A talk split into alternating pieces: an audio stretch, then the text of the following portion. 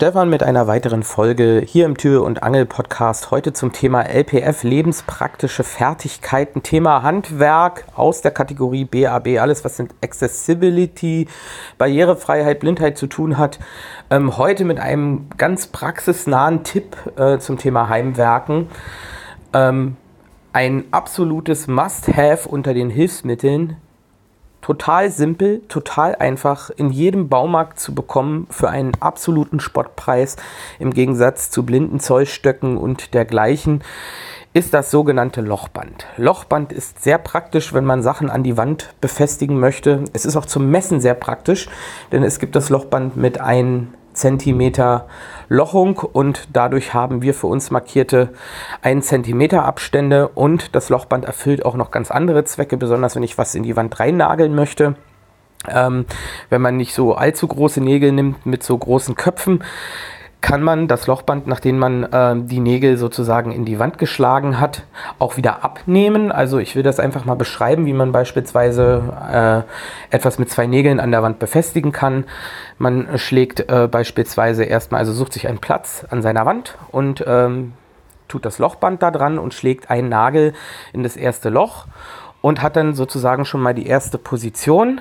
Äh, das Lochband bleibt sozusagen auch an der Wand dran. Man kann dann von dort aus den Abstand abzählen anhand der Löcher und beispielsweise mit dem iPhone oder einer anderen Wasserwagen-App, ähm, außer der Kompass-App, die das ja auch schon erfüllt, ähm, sozusagen ähm, ja, das so ausrichten, dass es gerade ist und dann an einer anderen Stelle wiederum auch einen Nagel in einer der Lochungen hineinschlagen.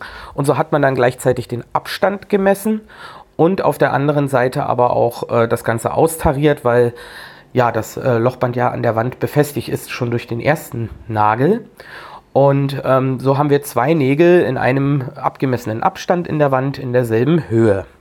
So, das ist äh, eine äußerst praktische Angelegenheit weil man das Lochband, wie ich eben schon sagte, ja dann auch wieder von der Wand nehmen kann, denn die Löcher sind meistens groß genug, dass der Kopf des Nagels auch durch die Lochung durchpasst. Und ich finde, das ist ein absolutes Must-Have. Ich habe diesen Tipp von einem Nachbarn erhalten, der ist auch blind und äh, heimwerkt relativ viel selbst. Und man kann damit ganz locker auch äh, ja, so Schienen an der Wand befestigen. Ähm, mit dieser, mit dieser Lochbandtechnik, ähm, um beispielsweise Küchenschränke anzuhängen. Also ich habe mit meinem Nachbarn zusammen meine kompletten Küchenschränke mit dem Lochbandwerkzeug äh, sozusagen an die Wand befestigt. Und klar, das Lochband ist eigentlich für solche Zwecke nicht gedacht.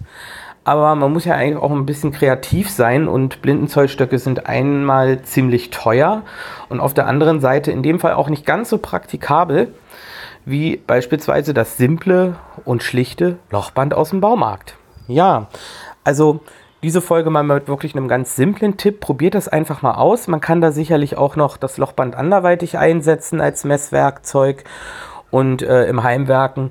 Vielleicht kommen euch da ja auch noch Ideen, gerade wenn man dann in der Praxis irgendwie was machen möchte und sagt, okay, ja, dieses Tipp-Lochband ist vielleicht gar nicht so schlecht, probieren wir mal, das kann man bestimmt noch was anderes mitmachen.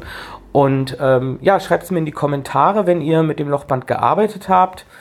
Ich persönlich äh, war sehr begeistert, als mein Nachbar mir diesen Tipp äh, angedeihen ließ. Das hat mich gerade im ähm, Bereich Heimwerken, auch in der eigenen Wohnung, deutlich weitergebracht und ähm, ja, und ich war begeistert, dass es wirklich auch außerhalb so der handelsüblichen Hilfsmittel die man so in seinem Hilfsmittelmarkt seines Vertrauens so kaufen kann, eben halt auch ganz simple Lösungen gibt, ähm, um solche Sachen zu realisieren.